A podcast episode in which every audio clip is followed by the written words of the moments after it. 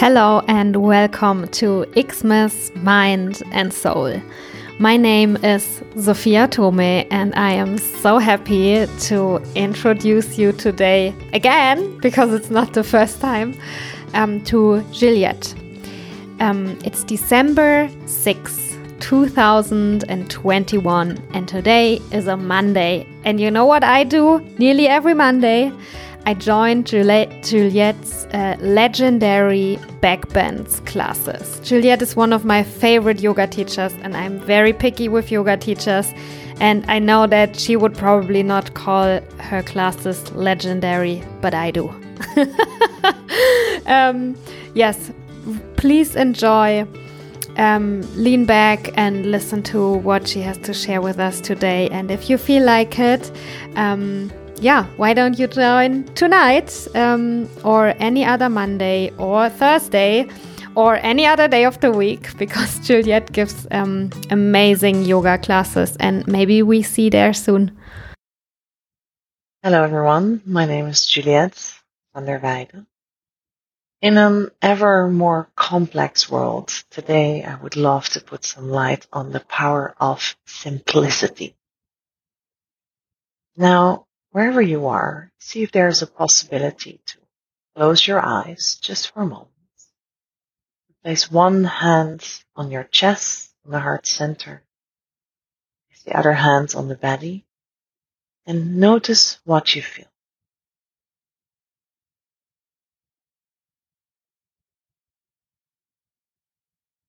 This simple act of connecting to ourselves brings us directly into the present moment.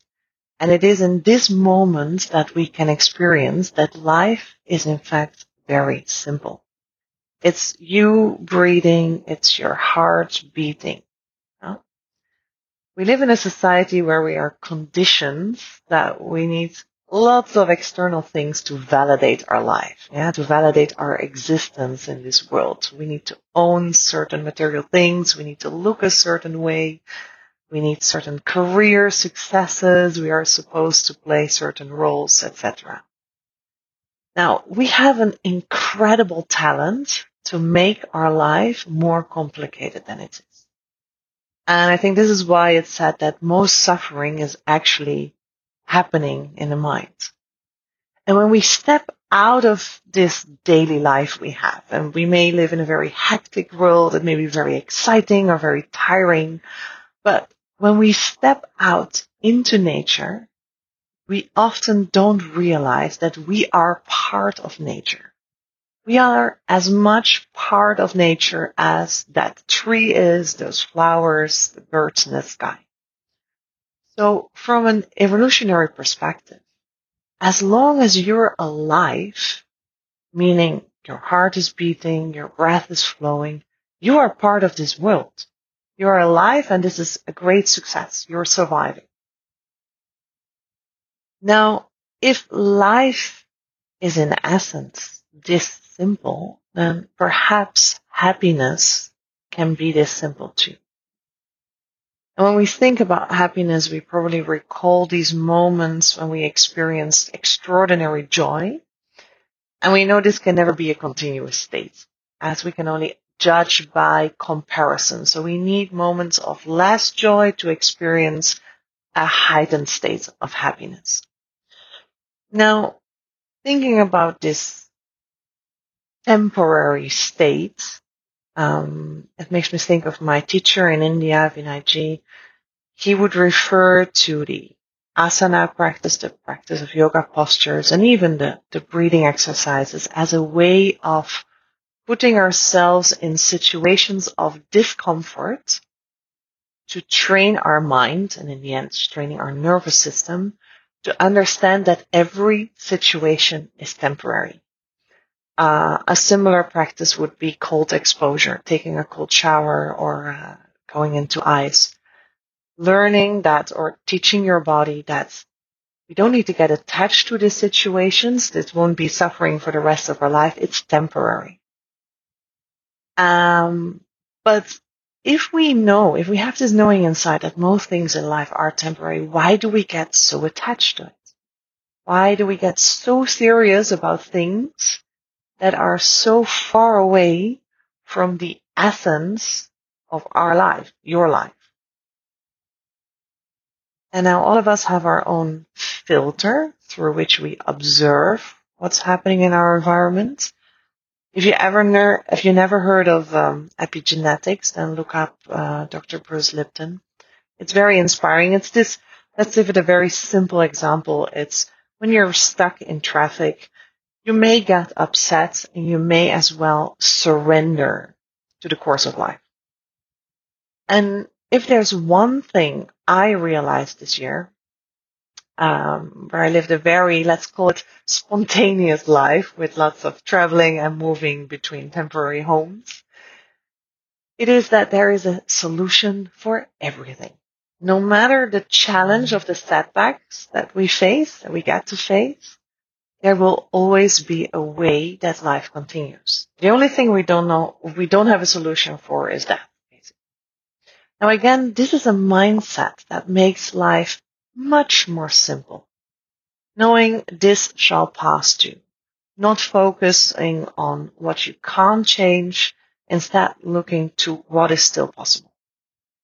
And knowing that we are just always adjusting the course. You know, every day is simply the first day of the rest of your life.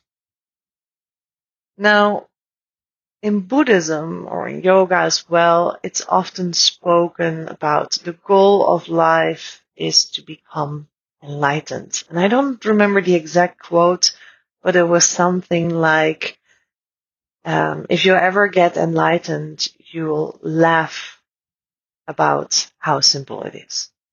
And it comes back to this idea of that what we are searching for in life, or we're searching for it in the external world, it's actually within us.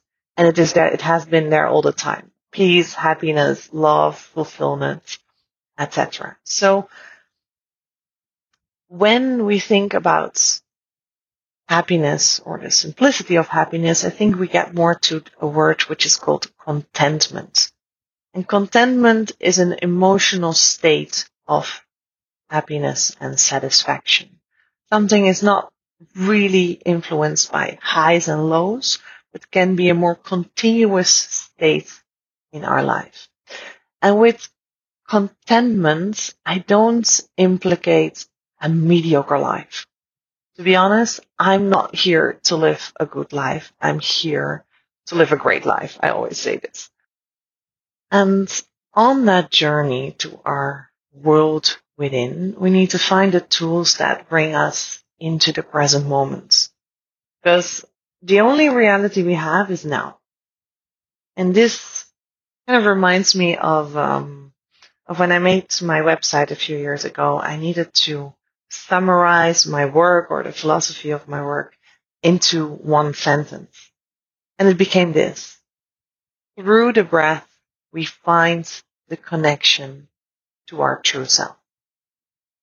Now, I don't know if you still have your eyes closed. If not, see if you can do that again. And again, place your hands, one hand on the heart center, one hand on the belly.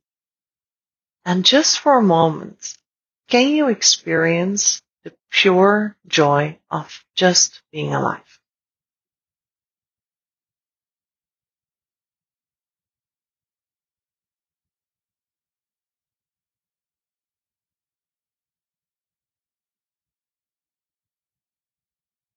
Now, I would like to conclude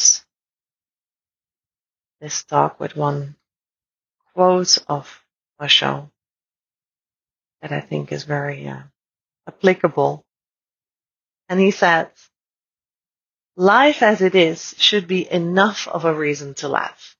It is so absurd. It is so ridiculous. It is so beautiful. It is so wonderful. It is all sorts of things together.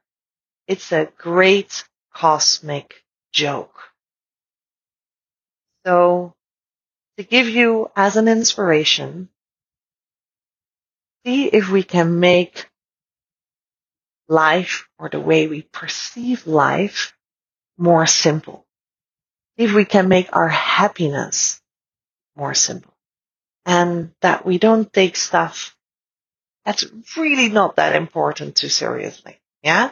have a good laugh about life, about what's happening.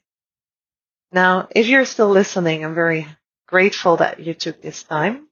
Um, if you'd like to connect, you can find me on Instagram, Giulietta underscore Berlin, or check my website, uh, yoga-breathwork.com. I'm teaching uh, regular classes here in Berlin, yoga and breathwork.